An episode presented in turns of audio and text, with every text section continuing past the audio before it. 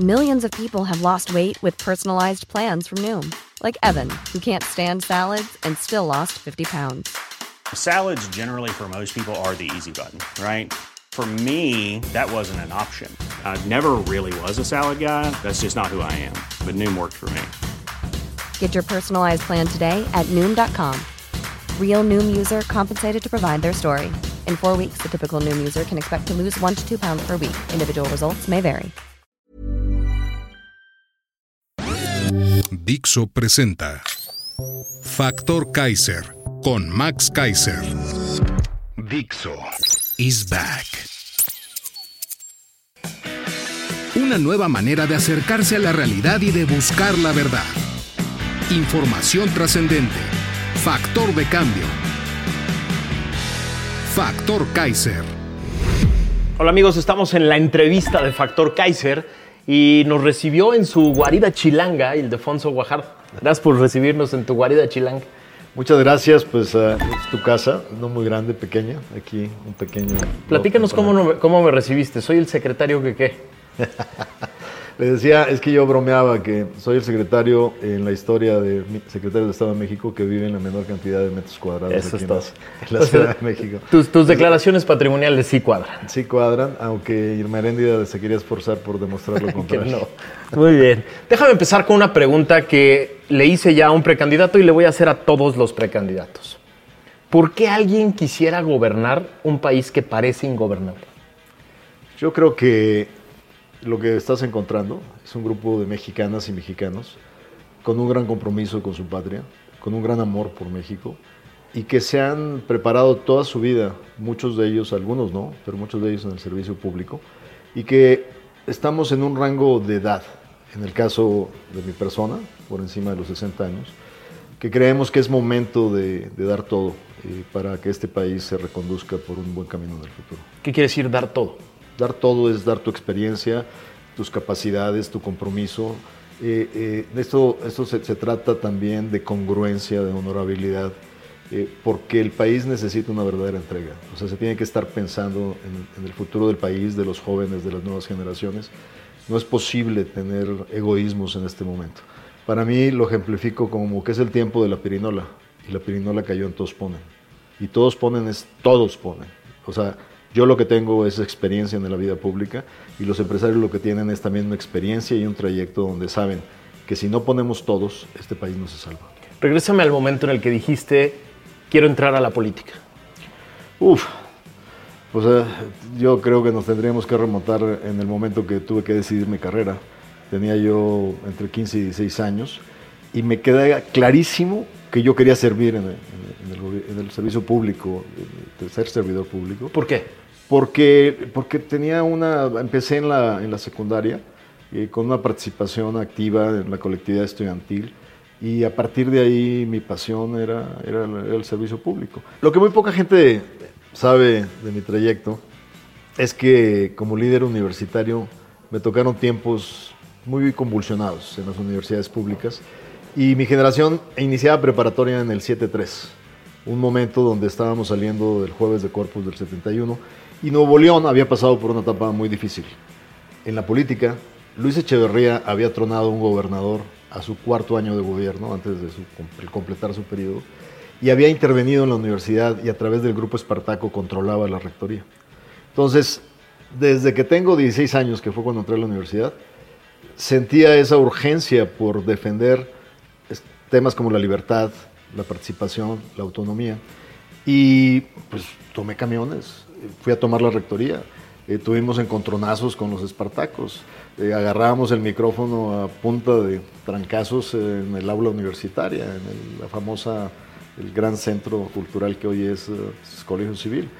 Y eso te forma muchísimo, te forma muchísimo, te da una visión país y te compromete. Y en ese sentido, yo no he tenido ninguna otra ruta crítica en mi, en mi visión de vida que es esta parte del servicio público, tal vez asociada con mis responsabilidades que he tenido en el contexto de organismos internacionales y de la parte internacional de México, pero muy centrada sobre este, este esquema. Y la vida me ha dado múltiples oportunidades para estar desde la política local, como diputado local, eh, ganando eh, credibilidad, confianza, el nivel federal y el nivel internacional. ¿Cómo, cómo brincaste de esta parte de ser un joven rebelde que tomaba camiones y peleaba contra el sistema a llegar al PRI? Eh, bueno, eh, te diría que soy, era un joven muy participativo, muy activo y muy decidido, pero sí me caracterizó siempre, nunca tuve esa imagen de rebeldía. Siempre había en mí esta conducción hacia la negociación, hacia te presiono, pero tampoco te- te voy a hacer trastadas, ¿no? Y, eso me lleva a tener un maestro en la preparatoria, que era el secretario general de un partido político. Y la verdad, un gran tipo, un tipo honesto, un tipo que hoy en día eh, él, él- está retirado, es una persona que tiene 80 y algunos años, pero ha sido para mí ha sido un modelo desde que yo tenía 16 años porque es una gente que tuvo altísimas responsabilidades y que hoy vive en la medianía, este, con sus eh, retiros y pensiones, ¿no? Y entonces yo ahí, yo ahí me conecto, él me invita a trabajar al- a la primera chamba que él tuvo en el gobierno de Pedro Zorrilla Martínez, y ahí me, me- me inicio mi trayecto, él llega secretario general de gobierno, yo era su- como su secretario eh, particular, y trabajé con él, y luego ellos me apoyaron para irme a mi primer eh, intercambio de, de maestría en el extranjero. Este, entonces, ¿Maestría sobre qué? eh, eh, economía, economía laboral y, y finanzas públicas. Pues yo tenía 20 años, este, hice la maestría de los 20 a los 22 y regreso a Nuevo León a dar clases en la universidad. Entonces, eh, eh, tuve la formación cercana a personajes eh, muy dignos dentro de la participación política, ¿no? que hoy en día tú puedes ver cómo están cerrando sus vidas profesionales y demuestran con su vivir que fueron gentes de toda honorabilidad. Ayúdame a demitificar al PRI. Cuéntame tres cosas que aprendiste de la cultura de un partido que formó la historia de México.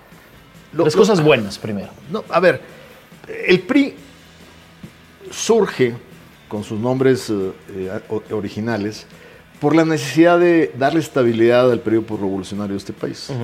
El PRI surge más que como un partido político en competencia, como una forma de fortalecer la civilidad en, en el- en- en la gobernanza y la transformación de un México de militares a un México de civiles.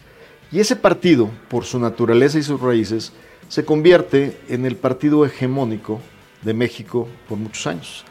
En su arranque y con mentes brillantes, logra el diseño de instituciones fundamentales para un país que estaba en su momento de despegue hacia el desarrollo.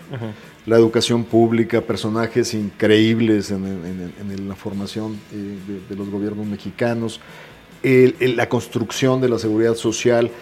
Y tú lo ves porque también se refleja en vidas y, y- y lo conecto con la mía.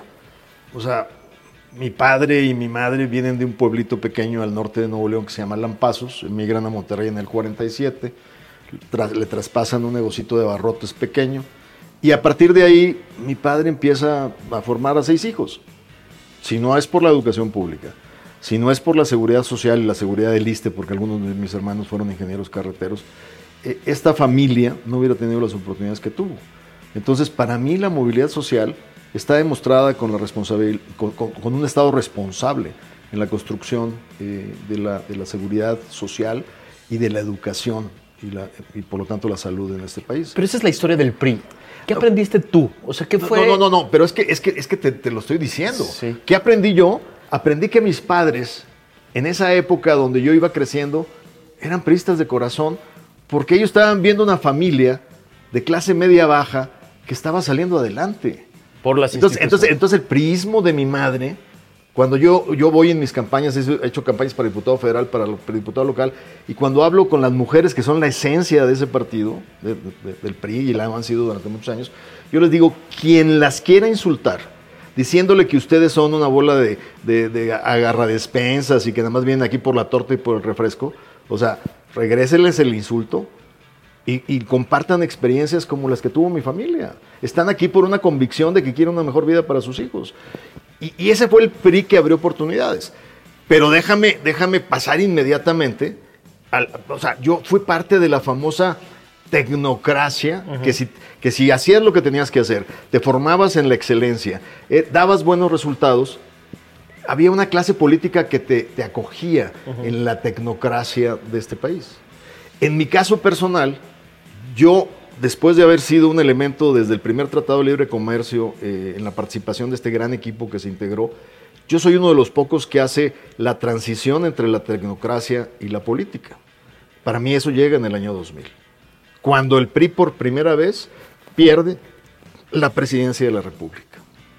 ¿Es un golpe de humildad para esta clase política, tú incluida? Para mi clase política, que fuimos el, el- el grupo marginal de ese partido, que crecimos en la tecnocracia y que creíamos en, en- en la transformación del país, fue, yo soy un periodista que cuando tú me preguntas qué significa el 2000 para ti, a diferencia de muchos y muchos que ahora están en Morena, que creen que nunca debimos de haber perdido el poder, yo creo que no. Yo creo que Ernesto Cedillo ha pasado a la historia porque fue el presidente que tuvo la inteligencia para garantizar una transición pacífica de este país, una alternancia, perdón, porque no es bueno eh, usar la palabra transiciones o transformaciones, una alternancia pacífica y una alternancia que garantizó la, la viabilidad de este país hacia el futuro. ¿Por qué? Porque este partido hegemónico, como todos que tienen excesos de poder, tiene que llevar naturalmente a su fin. Y este llegó a su fin. ¿Por qué? Porque ya no era posible no tener balance de poderes, no tener una, la democracia que se demuestra con la alternancia del 2000 y de darnos paso a una nueva, una nuevo nacimiento de un partido que aprenda a vivir en competencia y en vida democrática. Entonces, para mí, para mí, el PRI tuvo que rehacerse a partir del 2000 y reinventarse. ¿Cómo te enteras que el presidente Peña Nieto quiere que seas secretario en su gobierno? Te platico la historia de, de cómo llegué a conocer al presidente Peña. Yo era diputado federal, venía de la diputación local y me había preocupado por lograr ser presidente de la Comisión de Economía. Y tuvimos tres leyes muy importantes que tuvimos que procesar con consensos. Yo puedo decir con orgullo que procesé los primeros cambios reales a la ley de competencia económica, que no tenía dientes, eh, acción- asociaciones público-privadas, y darle una normalidad a una cosa que venía del Senado, que era nueva en México, que son class action suits, acciones colectivas. Eso me implicó mucha fricción dentro de mi propio partido, negociaciones con el gobierno y diálogo con la izquierda. Y logré esas cosas con el consenso de todos los partidos, incluyendo en ese momento el PRD, porque doña Ifigenia era parte de mi comisión. Y afortunadamente, eso me llevó a tener que hablar con el gobernador del Estado de México para decirle que en algunos momentos su bancada no estaba entendiendo eh, el, el significado de estos cambios.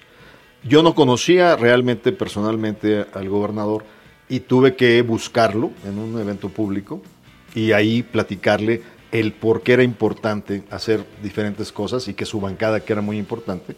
Y así fue como lo conocí. Pasa la legislación, viene su candidatura. Yo quería ser senador por Nuevo León, pedí una cita, no me recibe él, me recibió Luis Videgaray y a Luis le presenté encuestas diciendo pues, que yo había querido en el 2006 haber sido senador. Madrazo no cumplió la promesa que hizo con Nuevo León, hizo cambios en, la fórmula y ahora que era el 2012 yo quería ser senador. Me dicen, está bien, perfecto. Pasa, en- pasa el año, ya es candidato eh, el- el licenciado Peña. Y yo estaba de vacaciones de diciembre y me buscan para ver si me eh, que venga a verlos aquí a México. Entonces vengo y vengo con mis encuestas, todavía en la mente con la posibilidad, pero, pero algo me decía que era demasiado temprano para que quisieran hablar conmigo sobre el Senado. Entonces yo vine preparado para diferentes opciones. Y efectivamente me dicen, mira, me dice el candidato en ese momento, no estamos discutiendo ahorita candidaturas al Senado, esas se verán en marzo. Te quiero invitar como enlace, el enlace empresarial de mi campaña. Y entonces, pues, pues era para mí, de eso quería, de eso quería la oportunidad, ¿no? Entonces, eso me permite integrarme en la campaña y poder armar una campaña muy creativa, porque la hice sectorial, o sea, la hice transversal aparte de territorial. Te doy un ejemplo. Como candidato le integré un consejo empresarial donde estaban personalidades como Blanca Treviño, Raúl Gutiérrez Muguerza, porque como diputado de la Comisión de Economía trabajé con muchos de ellos por cómo se sintieron a veces muy presionados por Lorenza Martínez en la administración de Felipe. Y entonces los tenía yo muy cerca en el diálogo. Y luego hice eventos, por ejemplo, aero- aeroespacial. toda la industria aeroespacial concentrada en Querétaro, con sindicatos, empresarios, alumnos de escuelas técnicas, en un discurso de la visión de la política aeroespacial de México. el Eras el enlace con los empresarios. Sí. El puente. el puente. Y entonces eso me permite que el candidato me conozca mejor. Y como le hicimos eventos muy, muy de fondo, que le gustaron mucho, cuando llega el proceso, eh, inclusive miembros muy cercanos a él, cuando yo me compró, pues como que no estaban tan seguros que yo iba a tener una oferta de gabinete, ¿no? Pero eh, el último evento que tuve con el sectorial fue textil en Hidalgo, y a la hora que describe el, el perfil de a quien él- va, piensa invitar como secretario de Economía, los textileros me dijeron, pues prácticamente te describió de cuerpo entero. ¿Cómo fue la llamada? ¿Te llamó él? Me llamó para ir a, para ir a verlo y, y en su headquarters, ahí donde operaba como presidente electo, este, me dice, quiero que, que me ayudes como secretario de Economía. La, la economía, el- la- las reformas estructurales fueron como el gran boom del inicio del sexenio. ¿Cuáles fueron las- los tres grandes logros de ese sexenio? Vamos a empezar por lo bueno. Sí, mira, yo, yo te diría, Tres concretos. sí, muy concretos, pero además te tengo que dar el antecedente. Yo fui parte de la primera negociación del, del- del primer tratado. Ahorita vamos para allá. Sí, pero, pero, pero, te- pero está conectado con esto. Durante 20 años, este país le quedó de ver a sus medianos y pequeños empresarios reformas estructurales que no se pudieron procesar en congresos divididos, porque a partir del 97 este país no pudo ver, nunca el presidente tuvo un congreso de mayoría. Y entonces en ese, en ese esquema le quedamos a deber una verdadera marco de competencia económica, una ley completa que, que beneficiara y defendiera a los pequeños y medianos de los monopolios. Les quedamos a deber la liberalización de los mercados eléctricos porque un mediano y un pequeño empresario pagaba el doble de electricidad que su similar al otro lado de la frontera. Les quedamos a deber la competencia en los mercados financieros. Los grandes se podían financiar internacionalmente, los medianos y pequeños no. Entonces, esas reformas eran parte esencial de, la estrategia de apertura del país Esas eran tus causas. pero, pero, pero te las estoy mostrando con la capacidad política que empezó ese gobierno para sentar a la mesa a todos los interlocutores y lograr los acuerdos para esas reformas que eran fundamentales. Lo y que, que logra, parecían imposibles en otros sexenios. o sea, nunca se pudieron concretar. Y, y entonces sí es bien frustrante ver cómo se logra un quantum, o sea, un avance cuántico en términos de, de- de- de ajustar el país a, a la modernidad de, la integración global, pero ¿dónde se comete el error político? Porque te voy a ir mezclando aciertos. No, espérame, tres, cosas. Dame tres cosas muy concretas. esa, esa, el empujar reformas. Empujar reformas para, las, para, la, para- para la industria media, para los pequeños y medianos empresarios, para reactivar la economía. Otra más. Dame dos más. Dos, los avances en la participación de equidad. El poder garantizar en el servicio público igualdad entre hombres y mujeres. Fue el primer gobierno que garantiza que tengamos un gobierno, un, un parlamento, un congreso y un senado, en el caso del congreso, 50-50. O sea, eso obviamente ocurrió por determinación de ese sexenio. Yo te diría que la tercera, y y voy a hablar de mi sector, Esa es la idea. la congruencia de poder avanzar en una política exterior, como de comercio exterior, modernizando un acuerdo que ya estaba obsoleto con Europa, integrándonos a la Alianza Pacífico, cerrando el TPP a pesar de la afrenta de Trump, amarrados muy bien con los japoneses y logrando, sin duda, preservar la integración de América del Norte.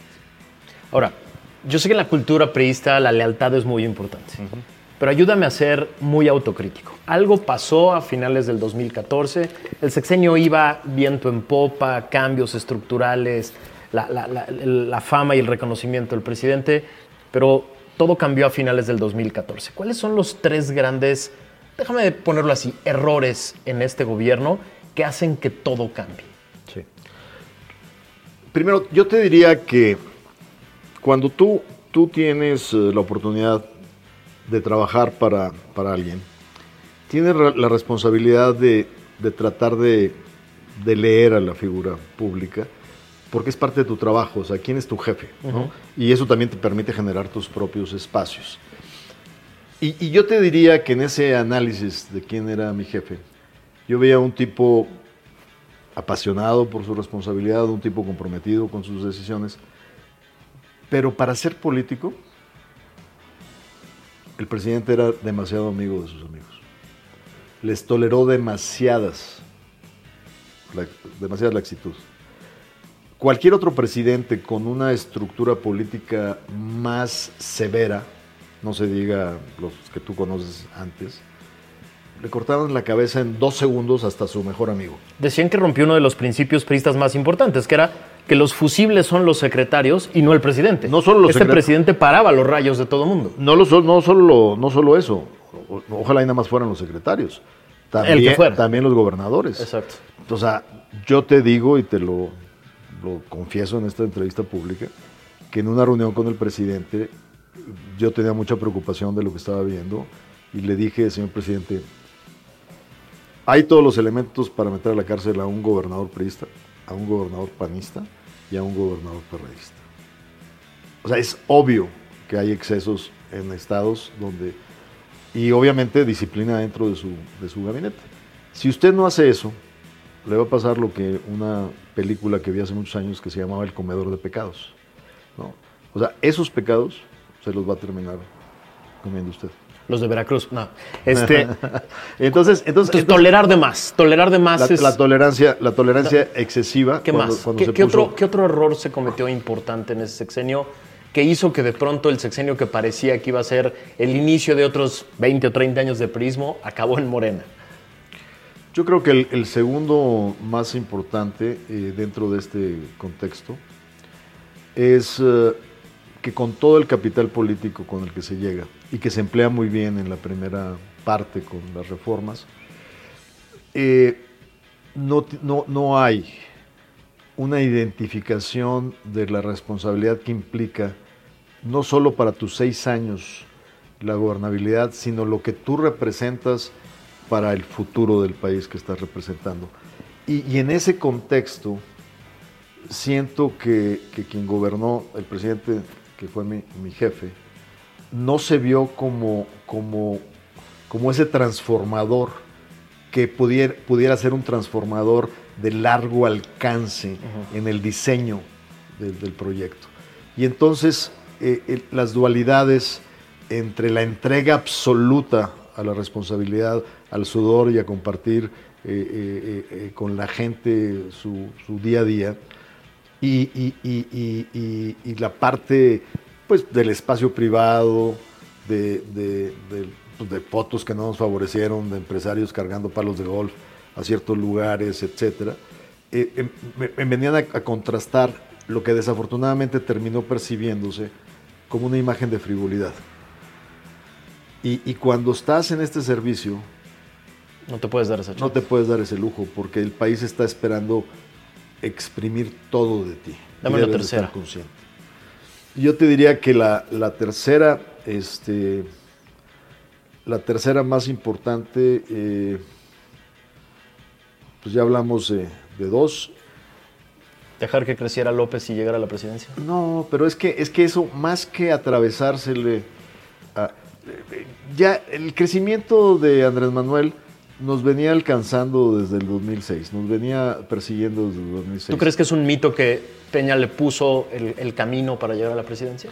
Yo creo que simplemente la, la- la for- la inercia con la cual venía el movimiento y esta eh, perfecta eh, enmarcado que hizo eh, Morena de la circunstancia, no había, digamos, posibilidades de parar ese, ese movimiento en ese momento. Y, y- y creo que más que, que ayudar a, yo creo que lo que sí fue, es decir, pues una realidad. Y frente, frente a, lo que estábamos enfrentando, que era eh, un ah, candidato panista que traía una serie de posicionamientos, un candidato priista que no me cabe la menor duda que hubiera sido el mejor presidente de que ha tenido México, este, pero que no tuvo la posibilidad de posicionarse. Esta, eh, lo que tú haces es en su momento decir, no voy a hacer locuras, ¿no? No, no, no voy, a, no voy a, a meterme al INE y a tratar de invalidar la elección, y a, o sea, porque eso ya sería dinamitar el mismo sistema sobre el cual estás fundado. Entonces, yo no me sumo a la teoría de que hubo un pacto diabólico eh, para permitir el acceso de Morena al poder. Eso sería ilógico. Lo que hubo fue un entendimiento de que la ola era tan grande Que que, no, ha- no había manera de, de frenar la ola. Y eso nos debe de llevar a la reflexión. O sea, yo creo que donde sí se cometió el error, ah, te pongo un imaginario distinto. Una primera dama que era el corazón de los mexicanos. Un candidato que llegó imponiendo rumbo y destino en dos años. Una pareja impresionante desde el punto de vista mediático. Si se hubieran definido una acción de entrega, de un trabajo en el fondo de nuestra sociedad, de, de- día a día estar compartiendo estas historias, de día a día estar cerca de los mexicanos que más lo necesitan, yo te aseguro que estuviéramos en una historia muy diferente. Eso fue sustituido por errores, por el tema, los temas que sacaron en Casablanca, por los temas eh, que salieron en, en- en esa sección, los 40 el famoso tema de los 43 y cómo se maneja el tema de los 43. Que todo viene a confabularse en un proceso que, que a partir de ahí, y te lo digo porque, porque yo que estaba en, en- en el G20 y estaba en APEC y que me tocaban viajes largos, yo vi exactamente el turning point donde, donde llegó la crisis. Uno de tus grandes éxitos profesionales y legados que te reconoce todo el mundo es la, la- la renegociación del Tratado de Libre Comercio. Pero viene precedida de un momento muy importante del sexenio, que es la visita de Trump. ¿Tú estuviste de acuerdo en la visita de Trump? No, no, no. ¿Y lo expresaste públicamente al interior del, por lo menos al interior del gabinete? No, te platico la historia. O sea, el día, o sea, el día está aquí y el día ocurrió en este departamentito. Aquí ocurrió. Llego a las nueve y media de la noche o diez. Me llega una llamada de un colega de la corresponsales extranjeros, muy amigo, de una agencia noticiosa, David, y me dice, oye, que tu presidente recibe a Donald Trump. Y le digo, ¿de cuál fumaste? O sea, Ni o sea, de broma. ¿de qué, de qué fumaste? Me dice, no, dice, hay un artículo del Washington Post que está hablando de que hubo consultas para temas de seguridad y la mano. Y le digo, no, o sea, déjame ver, pero que yo sepa. Entonces, estoy apenas viendo a ver si hablo a presidencia. Cuando me vuelvo a llamar, dice, no, salió el vocero a decir que no, que habían invitado a ambos, pues que era un plan de que a ver si alguno de los dos viene, pero que no hay nada inminente. Así sale el vocero de presidencia. Digo, ¿ya ves? Ahí está tu respuesta. Y a los cinco minutos me vuelve a hablar, tuiteó tu presidente que mañana va a ser un placer recibir a Donald Trump en México. Entonces, lo que hago, ya no tenía apoyo, eh, pido un Uber, me voy a la secretaría, agarro el teléfono rojo, marco y me contesta el presidente. Le digo, señor presidente, me estoy enterando por los medios que viene mañana Donald Trump a México invitado por usted. Y me dice, "Eh, pues, eh, pues sí. Le digo, señor presidente, si todavía hay tiempo, mi primer consejo es que retire la invitación. Si eso no es posible, señor presidente, recíbalo en una sala de juntas, usted en la cabeza, él a su derecha, sin banderas, sin conferencia de prensa y saquen un comunicado conjunto acordado. Hizo todo lo contrario. Bueno, entonces no me contesta a mis sugerencias y me dice, "¿A- ¿hasta cuándo, hasta qué hora va a estar ahí? Me regresé para estar aquí hasta, hasta la hora que sea necesaria. Dice, ahorita te va a hablar Jorge Corona. Recibo la llamada dice que te vengas, que va a haber una reunión con el, con el secretario de Hacienda y con la secretaria de Relaciones Exteriores que viene regresando de una gira de Estados Unidos. Venía en pleno vuelo. Medianoche. Me voy, a, me voy a, a Los Pinos. Veo primero a Luis que está extrañamente fumándose un cigarro fuera y veo llegar a Claudia con la cara desencajada. Entonces entramos, eh, entramos a la reunión, los tres. Yo no, yo no estaba programado, si no es porque hago esa llamada, no iba a estar en esa mesa. Y ahí me, me voy enterando pues que a los dos los traían como interlocutores con campañas. A la canciller con Hillary y a Luis con ah, Kushner, el yerno de Trump, Sí, sí. platicando con las campañas. Primer error. O sea, con los 30 años que yo he tenido en relación con Estados Unidos, el gobierno mexicano no gana nada con meterse directamente a las campañas. Se utilizan back channels. Cuando tuvimos el- la bronca de que no se religió Bush en el primer tratado y que Clinton, que criticaba el tratado, ganó la elección, Había puentes con Clinton, pero no eran secretarios de Estado. Era Jorge Montaño, que era embajador en Naciones Unidas. Eso es solo que se llaman back channels. Sí, sí. Porque si no, cierras mucho la mecha directa al presidente.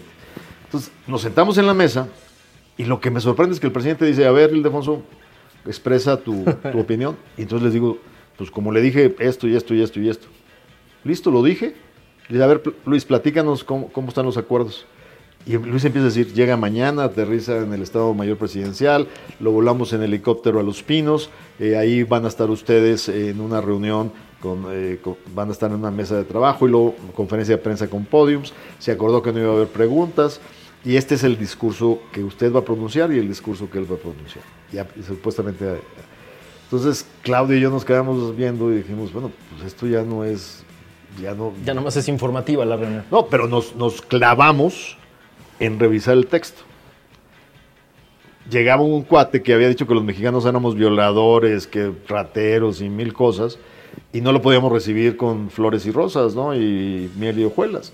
Y entonces nos dedicamos a endurecer el texto del funcionamiento. El texto era lo de menos, ¿no? La foto y las banderas. Sí, no, los- no, no, pero, pero mínimo el texto. Sí, sí. Ahora dime una texto. cosa. Pero, pero, pero déjame terminarte la, de, de la plática.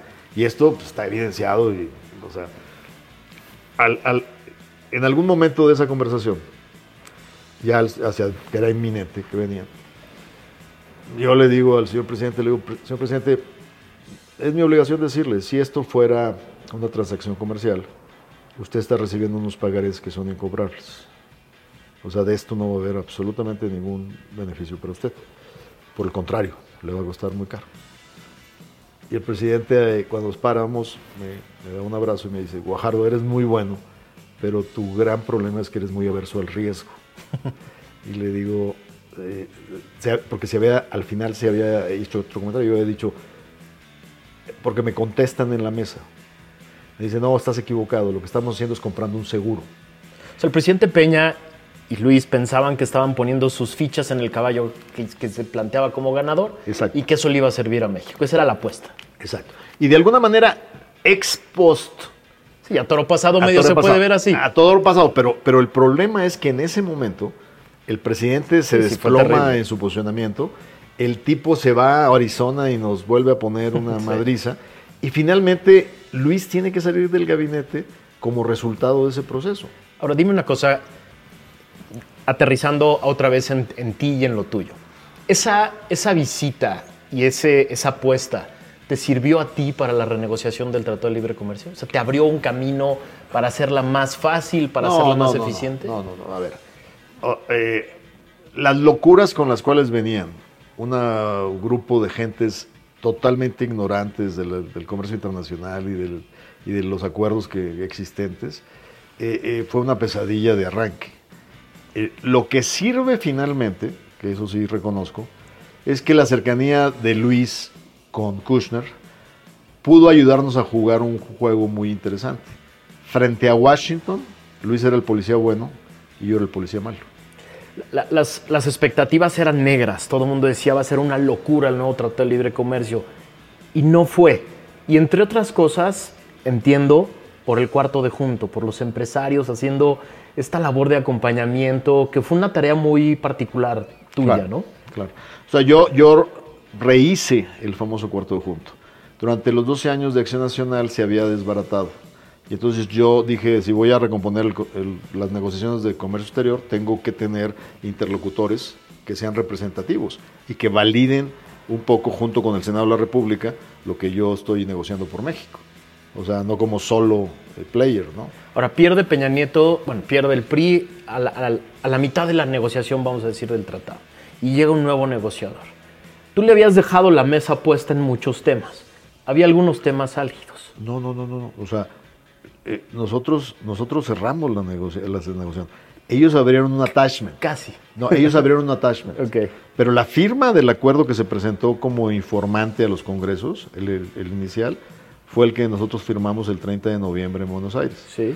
Pero, pero la Pero se designación quedaron algunos temas abiertos muy complicados. no abiertos, sino que se reabrieron a la hora que hubo exigencias en el Congreso de Estados Unidos para tener los votos demócratas. Ok. Y ese es ahí donde, donde se ha de retoma negociaciones en cuatro temas. Laboral, patentes, a cero y uno más que, que se me va ahorita de, de- de visibilidad. Pero la diferencia en el estilo es que yo, yo llegaba a negociar eh, con Lighthizer y tú me veías entrar en la puerta de ese edificio rojo. Si yo iba a negociar a cero o, iba a negociar trabajo laboral, yo llegaba con los expertos en materia laboral, llegaba con los, o sea, o sea era, era yo con un equipo técnico de soporte para estar en el proceso. SEADE llegaba solo. Ahora, platícame esta parte que seguramente tú conoces. De pronto, SEADE decide quedarse sin el cuarto de junto. Y negocia esas tres, cuatro cosas que no parecían benéficas para México. ¿Qué pasó? Mira, ¿Qué negociaron? Lo, lo que pasa, lo que pasa es que lamentablemente eh, Lighthizer le había tomado el tamaño a nuestro amigo Seade. Entonces, el por qué Seade no, no entraba fortalecido con un equipo de expertos para poder hacer la negociación, es porque como que yo creo que le daba pena cómo, cómo lo, lo, outs, o sea, lo, lo, lo outsmarteaba, por, por usar un término. ¿No hay una negociación entre presidentes? no. ¿No? No. No, no, no, no. No hubo negociación entre presidentes. Ahora, dime una cosa. Viene, viene el gobierno de, de- de- de- de Andrés Manuel López Obrador. ¿Cuáles son las tres cosas de este gobierno que más coraje te dan de haber desaparecido del gobierno anterior que sí funcionaban? Cosas que sí, sí se hicieron bien y que este gobierno dijo solo porque son de Peña.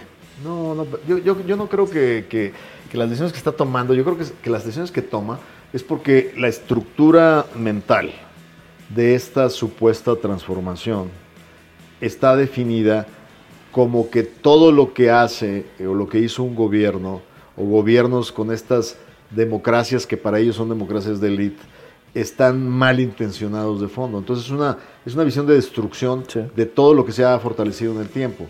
Pero, pero yo te llevaría a un plano muchísimo más eh, de fondo.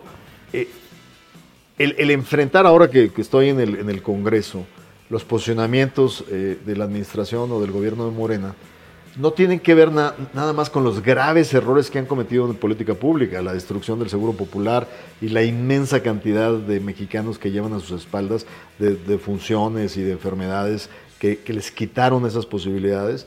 No tiene que ver con los graves errores que están cometiendo para regresar al México de los 70 en términos de la estatización de la exploración minera o de la reinvención de las compañías aéreas del Estado. O sea, cosas que no tienen ningún sentido de acuerdo a la matriz de necesidades, a, las necesidades del pueblo de México. Yo creo que el fondo de las cosas tiene que estar en, en una visión de un México nuevo a partir de, de- de- de- hablar a- después del 24. No es Y- solo incapacidad, es, es- es una visión de un México viejo la de ellos. no, es- porque, porque, porque hay mucho material para decir, ya ven cómo nos fue con este gobierno de Morena, miren cómo estamos aquí, miren cuántos pobres más hay. Pero esa no es la única responsabilidad de la oposición hacia el 24. La oposición hacia el 24 tiene que reconocer que en este país ha habido alternancias, no ha habido transformaciones, no ha habido un rediseño de la estructura de poder del Estado mexicano. Y por eso llegamos aquí a donde llegamos. Por eso estamos en las circunstancias. Por eso un tipo como Andrés y Morena pudieron llegar a ser electos para representar este país. Porque no supimos a tiempo poder emigrar del capitalismo de cuates al capitalismo que premie la cultura del esfuerzo, al capitalismo que te dé igualdad de oportunidades, al capitalismo que pueda multiplicar por miles una historia de un güey como yo, que es hijo de un cartero y luego pequeño barrotero, que gracias a la educación pública pudo tener cursos en el extranjero por becas de CONACYT y que se dio, se dio la oportunidad de ser secretario de Estado de este país y negociar sus tratados internacionales más importantes. Esa historia debería ser la historia de muchos allá abajo. O sea, las omisiones de los gobiernos en los que tú y yo estuvimos son los que le ponen el contexto Claro. a este señor. Claro. Ahora, ¿cómo le hacemos, cómo le van a hacer los, los precandidatos y una posible alianza, partidos, ciudadanos, para convencer a la gente de que los mismos tres partidos que ya gobernaron en distintos tiempos y en distintos lugares ya cambiaron, quieren algo diferente, tienen una agenda distinta. ¿Cómo le, cómo- cómo- cómo le piensan comunicar a la gente? Va de nuevo, vuelve a confiar en mí porque somos qué? Hace casi tres lunes tuvimos un gran evento donde participamos todos los que hemos levantado la mano como aspirantes a la candidatura presidencial. Y en ese contexto tuvimos conferencistas muy valiosos como Diego Valadez hablando de la construcción de gobiernos de coalición. Esto no es un proyecto de un partido político. Este es el proyecto de la sociedad civil organizada usando como vehículos el sistema de partidos políticos. La única manera que puedes ofrecer y comprometerte a una propuesta total y radicalmente distinta es a través de no solo de una coalición electoral, sino de una coalición hacia el gobierno que aspira a ser. Y que el programa que se comprometa refleje el cambio estructural del Estado mexicano, iniciando por el equilibrio de poderes. ¿Por qué hoy estamos lamentando que la, eh, la, la- la atropellada que nos dieron en el cierre de este periodo legislativo? Porque ahora resulta que una oposición que representa casi a la mitad del pueblo de México no puede tener voz para poder parar los abusos de Morena, porque está mal diseñado el Congreso mexicano. Que, que- que- que este grupo que representa a la mitad de los mexicanos no pueda llamar a comparecer a un secretario de Estado o a un secretario de Gobernación que tiene bajo, bajo su responsabilidad el área de migración. O sea, ¿cómo es posible?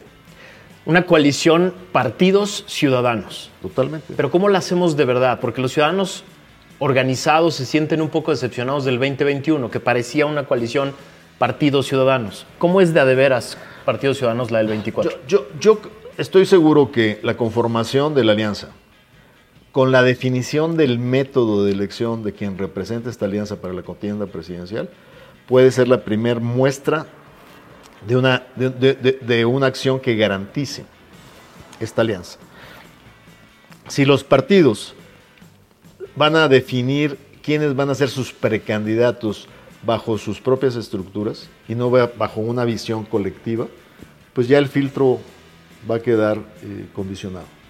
Si el proceso de primarias es un proceso abierto, democrático, transparente, que invite entusiastamente a la sociedad civil a sumarse, eso va a cambiar la dinámica de las cosas y sobre todo si construimos un programa de gobierno en coalición. Dos últimas preguntas, Ildefonso.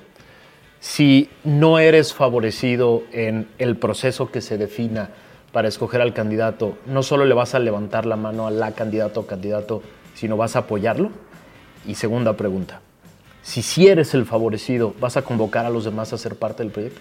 Sin duda. Ese es el propósito. Que este no sea el proyecto de un solo hombre o una sola mujer, sino sea el proyecto de un grupo de coalición donde los mejores y los las mejores perfiles puedan formar parte de la oferta que esta coalición eh, tenga para un nuevo gobierno. Entonces, sin duda, va a haber dónde abrevar talento, capacidad, conocimiento para construir un buen equipo de gobierno. Muchas gracias por recibirme en tu, en tu cueva chilanga y muchas gracias por esta entrevista. Gracias a ti por darme la oportunidad. Gracias a todos por sintonizarnos. Nos vemos la que sigue.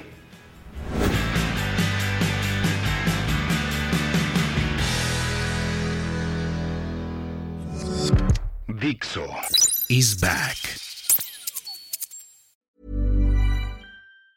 Hey, it's Danny Pellegrino from Everything Iconic. Ready to upgrade your style game without blowing your budget? Check out Quince. They've got all the good stuff shirts and polos, activewear, and fine leather goods, all at 50 to 80% less than other high end brands. And the best part? They're all about safe, ethical, and responsible manufacturing. Get that luxury vibe without the luxury price tag. Hit up quince.com slash upgrade for free shipping and 365 day returns on your next order. That's quince.com slash upgrade.